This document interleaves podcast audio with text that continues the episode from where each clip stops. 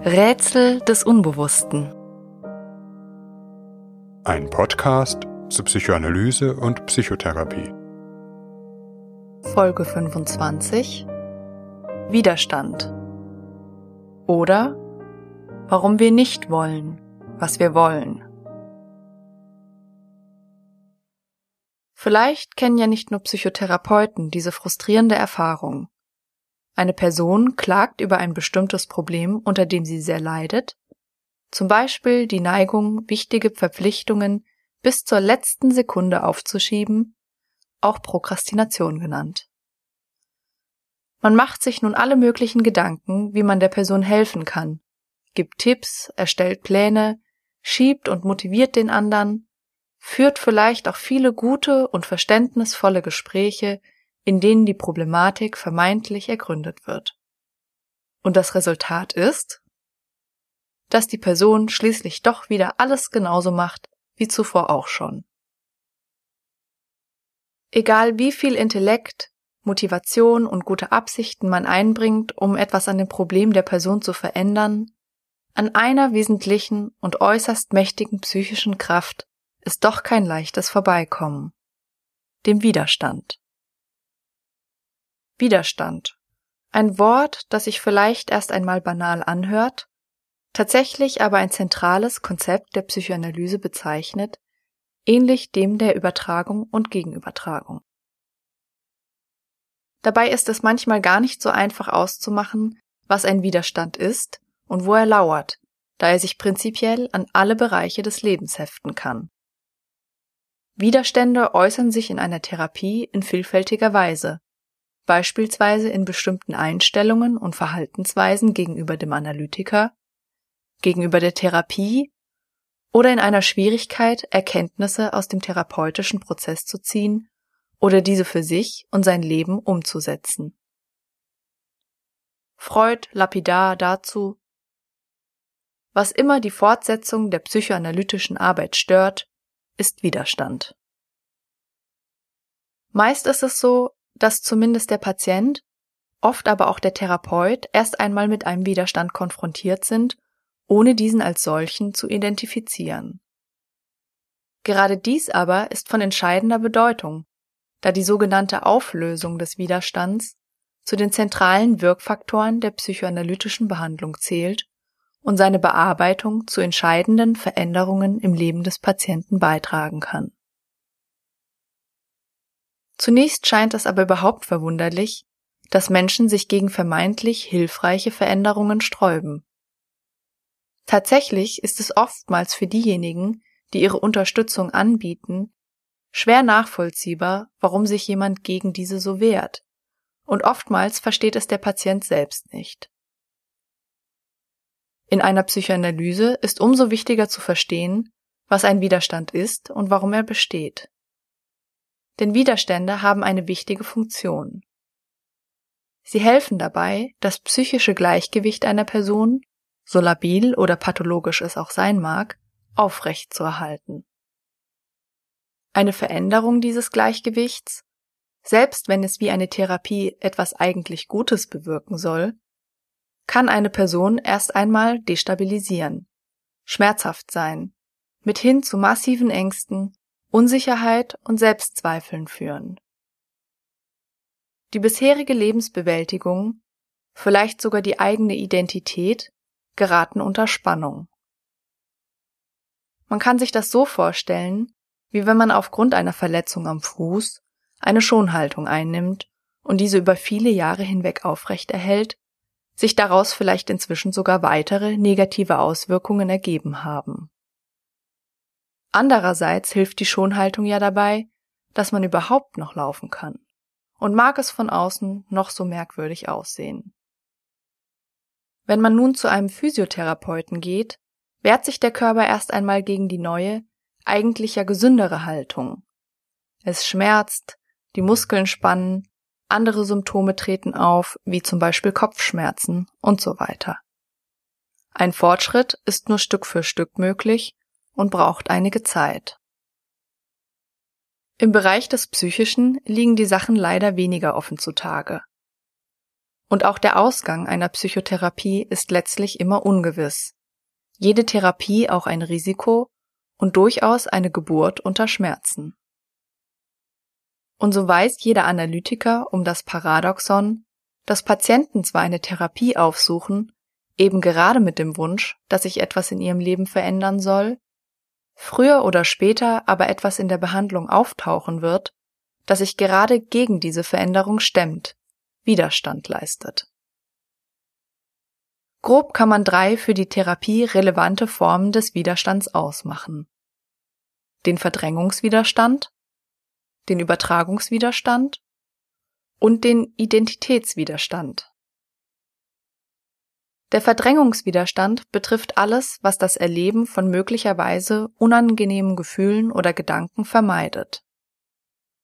Dazu kann beispielsweise das klassische zu spät kommen oder Vergessen der Therapiestunde zählen, in der man ja in der Regel über sich und seine Schwierigkeiten spricht, also oftmals auch mit unangenehmen Gefühlen konfrontiert ist. Aber auch scheinbar belanglose Sätze offenbaren dem Therapeuten unter Umständen einen Widerstand und er bekommt sie nicht gerade selten zu hören. Sätze wie Ich habe heute eigentlich nichts Neues zu berichten. Oder Vor der Stunde ging mir noch etliches Wichtiges durch den Kopf, aber jetzt gerade ist er völlig leer. Oder noch einmal in einer etwas anderen Variante Kaum sind die Stunden hier vorbei, fallen mir ganz viele Sachen ein, die ich gerne noch eingebracht hätte. Es geht in den Beispielen um etwas, das die Person ihrem Willen nach in die Therapie einbringen möchte, das sich im entscheidenden Moment dem Willen des Patienten und damit letztlich auch dem Therapeuten entzieht.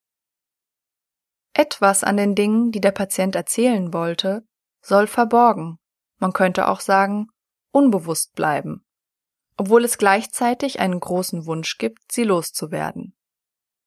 Besonders deutlich wird das vielleicht an dem unter Therapeuten bekannten Phänomen, dass manche Patienten, die vor einer Therapie viel träumten, mit dem Tag des Beginns ihrer Analyse über lange Zeit auf einmal keinen einzigen Traum mehr erinnern.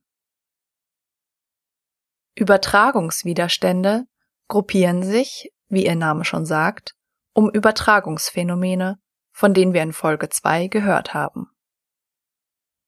Da Übertragung und Gegenübertragung eine wichtige Rolle in der Therapie spielen, kommt auch der Aufdeckung und Bearbeitung der Übertragungs- bzw. Gegenübertragungswiderstände eine wichtige Rolle zu. Ein Übertragungswiderstand kann beispielsweise darin bestehen, dass ein Patient mit narzisstischen Charakterzügen die therapeutische Situation immer wieder so wendet, dass er sich scheinbar über die therapeutische Situation und den Therapeuten erhebt. Dies mal mehr, mal weniger subtil. Der Therapeut kann dem Patienten letztlich nichts recht machen. Wenn er ihm etwas gibt, zum Beispiel eine Deutung oder einen Verstehensversuch, ist der Patient ablehnend. Nie ist es die richtige Deutung. Immer findet der Patient eine noch klügere Pointe oder Auslegung für sich, und der Therapeut fühlt zunehmend die Verachtung des Patienten für seine scheinbar unzureichenden Angebote. Hält sich der Therapeut hingegen zurück, ist der Patient empört über dessen Ignoranz. Der narzisstische Widerstand ersinnt andauernd neue Methoden, um den Therapeuten in seiner Funktion als Therapeut zu untergraben. Denn eines ist für Personen mit einer stark narzisstischen Abwehr schwer zu ertragen. Sich in einer abhängigen Position zu befinden, in der man etwas wirklich Hilfreiches vom Therapeuten bekommt und auch benötigt. Der Patient wird ständig versuchen zu beweisen, dass er den Therapeuten und seine Deutungen nicht braucht, wird ihm seine Unabhängigkeit und vor allem Überlegenheit darlegen wollen. Unterschwellig fürchtet er paradoxerweise nichts mehr, als vom Therapeuten aufgegeben und fallen gelassen zu werden, sehnt er sich doch in einer existenziellen Weise danach, endlich angenommen, anerkannt und geliebt zu werden. Wozu er aber ein Stück emotionaler Abhängigkeit vom Therapeuten zulassen müsste. Der Patient überträgt ein existenzielles Dilemma, das meistens eine lange Vergangenheit hat, in die therapeutische Beziehung. Der Widerstand ereignet sich nicht, wie beim Verdrängungswiderstand, bloß innerhalb des Patienten, der nicht auf seine Erinnerungen zugreifen kann, sondern entfaltet sich in der therapeutischen Beziehung. Der Patient leistet Widerstand gegen den Therapeuten bzw. seine hilfreiche Funktion.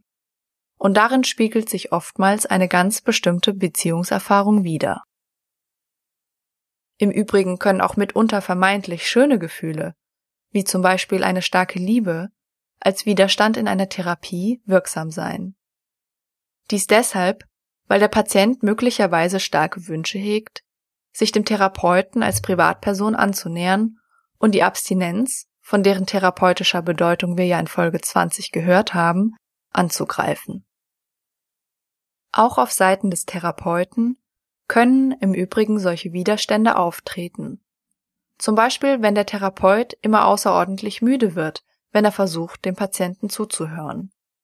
Oder er, gegen seine sonstige Gewohnheit, Schwierigkeiten hat, sich die Namen aus dem Umfeld des Patienten zu merken. Auch hier kann es darum gehen, dass von Seiten des Therapeuten bestimmte Gefühle oder eine bestimmte Beziehungskonstellation, zum Beispiel eine unangenehme emotionale oder erotische Vereinnahmung oder Nähe durch den Patienten, abgewehrt werden. Hier würde man von Gegenübertragungswiderstand sprechen. Der Identitätswiderstand ist ein Begriff, der von dem Psychoanalytiker Erik Erikson geprägt wurde. Ein Identitätswiderstand liegt wohl bis zu einem gewissen Grad allen Widerstandsformen zugrunde. Er entstammt jedoch einer fundamentalen Angst, die mit jeder Form von Identitätswandel einhergeht und macht daher grundlegende Veränderung und Entwicklung extrem schwierig. Zum Beispiel bei manchen Formen von Borderline oder anderen strukturellen Störungen, die oftmals mit auffallendem selbstschädigenden Verhaltensweisen einhergehen. Von außen ist auf den ersten Blick kaum nachvollziehbar, wieso sie so destruktiv mit sich und ihren Menschen umgehen, warum sie einem massiv schädigenden Lebensstil oder Milieu geradezu suchtartig anhängen, was allen Unterstützungsangeboten und therapeutischer Hilfe zum Trotz nur schwer veränderbar ist. Ohne eine Reflexion auf Widerstandsphänomene können professionelle Teams, zum Beispiel in der Klinik, mit zunehmender Frustration und Ärger auf den scheinbar so uneinsichtigen Patienten reagieren. Es werden alle möglichen Überredungskünste angestellt, Verstärkerplane aufgestellt oder gar Zwangsmaßnahmen angedroht oder eingeleitet, bis man an den Punkt kommt, der Patient will einfach nicht. Aber muss dies das letzte Wort sein? Jedem Menschen fällt es schwer, etwas grundlegend an sich und seinen Lebensumständen zu ändern, was jeder weiß, der versucht, endlich einmal regelmäßig Sport zu treiben oder seine Schüchternheit in Bewerbungsgesprächen abzulegen. Dies gilt umso mehr, wenn es darum geht, tiefgreifende psychische Strukturen zu verändern oder sich aus einem tief verwurzelten Lebensmilieu zu lösen, auch wenn dieses noch so pathologisch wirkt. Dabei geht es nicht nur um Abhängigkeit und Gewohnheit, die an die alten Lebensbezüge binden. Einen grundlegenden Lebenswandel zu vollziehen, bedeutet auch immer, die eigene Identität, das So-Sein in Frage zu stellen. Je unsicherer das Fundament der eigenen Identität ist, desto bedrohlicher ist diese Infragestellung des eigenen Selbst und, ganz wörtlich, des eigenen Daseins. Gerade weil der psychotherapeutische Prozess genuin auf psychische Veränderung angelegt ist, ist er auch immer eine potenzielle Bedrohung. Gerhard Schneider und Winfried Trimborn haben das, einen Gedanken Freuds aufgreifend, unter der Wendung der Gefahr der Heilung pointiert und konzeptualisiert. So können Entwicklungs- und Veränderungsprozesse, die an den Kern der Identität reichen, mitunter sogar vernichtende Gefühle und Dynamiken auslösen. Weshalb Schwellensituationen in der Therapie manchmal mit einer existenziellen Krise einhergehen können. Aber eine Krise, welche die Möglichkeit einer Entwicklung enthält, während das bloße Beibehalten der bisherigen Lebensweise meist nicht minder krisenhaft ist, aber ohne die Chance auf eine Veränderung. Auch wenn therapeutische Prozesse längst nicht immer solch drastische Ausmaße oder existenzielle Krisen annehmen müssen, letztlich sind alle Wandlungsprozesse schmerzhaft und bedürfen ihrer Zeit. Wie also in der Therapie mit Widerständen umgehen? Ganz allgemein bedeutet Widerstände zu analysieren, sie auf ihre unbewussten Wurzeln zurückzuführen, sie schrittweise aufzudecken zu verstehen und zu deuten. Und vor allem einen therapeutischen Raum zu schaffen, in dem diese Widerstände allmählich überflüssig werden. Dabei muss der Therapeut immer sensibel vorgehen und die seelische Architektur, die der Patient errichtet hat und die ihn auch im Leben stützt und hält, in ihrer Bedeutung anerkennen. Es ist nie eine gute Idee, den Widerstand mit einem Vorschlaghammer zu durchbrechen, auch in einem schiefen Haus haben tragende Wände eine stützende Funktion. Wenn dem Therapeuten das überhaupt gelingen würde, denn in der Regel ist die menschliche Psyche doch sehr wehrhaft. Die Folgen hingegen, die ein solches Vorgehen haben kann, wenn es gelingt, einen Widerstand gewaltsam oder zu schnell zu durchbrechen, kennt jeder Therapeut, der Patienten erlebt hat, die an Wochenend-Therapie-Crashkursen teilgenommen haben und bei denen das allzu schnelle Aufdecken zentraler Konfliktthemen vor allem dazu geführt hat, dass ihr gesamtes psychisches Gleichgewicht wie ein Kartenhaus in sich zusammengefallen ist. Auch Drogen können eine solche Wirkung haben und lebenswichtige Widerstände außer Kraft setzen. Wenn man, um noch einmal auf das Physiotherapiebeispiel zu kommen, den verkürzten Muskel zu schnell in die eine Richtung dehnt, entstehen neue Verletzungen, und je nach Konstitution können diese gravierend sein. Wer im Bereich zentraler psychischer Lebensthemen schnelle Lösungen verspricht, lügt. Hingegen das erfolgreiche Bearbeiten von Widerständen bewirkt, dass die darin enthaltenen Motive nach und nach verstanden, verarbeitet und integriert werden können. Sensibel bei der Bearbeitung von Widerständen vorzugehen, bedeutet aber nicht, sie zu meiden oder ausschließlich mit Samthandschuhen anzugehen. Unaufgelöste Widerstände können sonst zu mitunter massiven Schwierigkeiten in der Behandlung führen, mithin zum Abbruch der Therapie. So wie im folgenden Beispiel. Ein Patient sucht nach jahrelangen Problemen im privaten und beruflichen Bereich einen Therapeuten auf. Der Patient berichtet zwar von mehreren Anläufen, eine Therapie zu beginnen, diese seien jedoch aus verschiedenen, auch durchaus nachvollziehbaren Gründen nie zustande gekommen.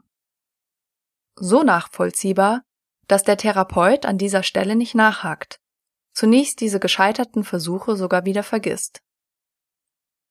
Auch wird er nicht misstrauisch, als der Patient bereits zum Ende der Stunde in ungewöhnlich zuvorkommender Weise und bereitwillig dem Therapieangebot des Therapeuten zustimmt keinerlei Bedenken oder Vorbehalte äußert, sich vielmehr freue, wenn es nun möglichst schnell losgehen könne. Der Antrag auf Therapie wird gestellt und bald bewilligt, Patient und Therapeut vereinbaren den nächsten Termin, an dem auch der Behandlungsvertrag unterzeichnet werden soll. Der in allen Vorgesprächen äußerst pünktlich und zuverlässig erschienene Patient ruft kurz vor dem besagten Termin beim Therapeuten an. Er sei krank geworden und müsse den Termin leider absagen. Ein nächster Termin wird für die darauffolgende Woche vereinbart. Dieses Mal ruft der Patient einen Tag vorher an, sagt wieder ab, da er am darauffolgenden Tag, das heißt dem Therapietag, einen kleinen operativen Eingriff vornehmen lassen müsse, der sich sehr kurzfristig ergeben habe. Dabei schildert der Patient die Umstände so, dass es wirklich unumgänglich scheint, der Eingriff ausgerechnet an diesem Tag vornehmen lassen zu müssen. Wieder wird ein neuer Termin vereinbart. Der Patient erscheint nicht. Einige Tage später meldet er sich. Er sei auf dem Weg zum Termin für die Therapiestunde vom Fahrrad gefallen und habe sich einen Arm gebrochen.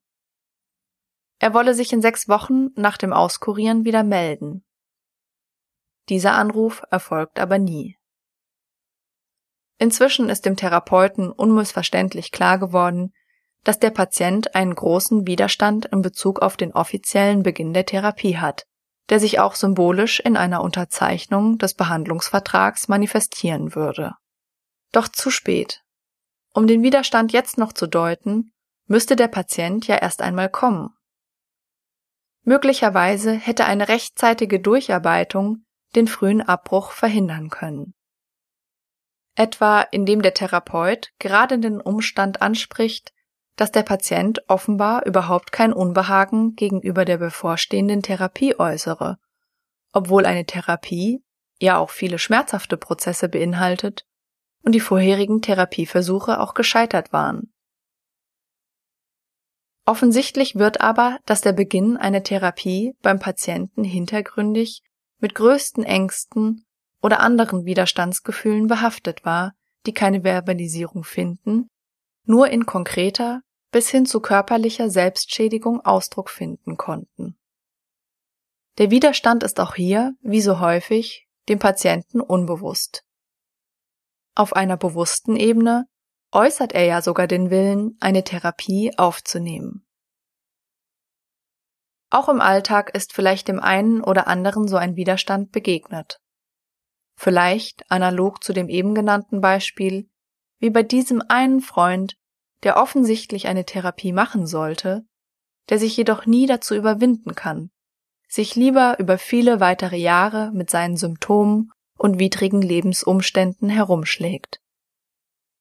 Oder bei dieser einen Freundin, die nicht auf den wiederholt geäußerten und scheinbar so einfach zu befolgenden Rat hören will, sich doch einmal einen netten Freund zu suchen und sich stattdessen wieder für den scheinbar so viel interessanteren Bad Boy entscheidet, mit dem zu erwartenden Ausgang.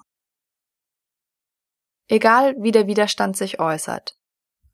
Oftmals ist er mit mehr oder weniger starken, mehr oder weniger bewussten Ängsten verbunden, die ein wirkliches Fortkommen, eine Veränderung und Entwicklung verhindern.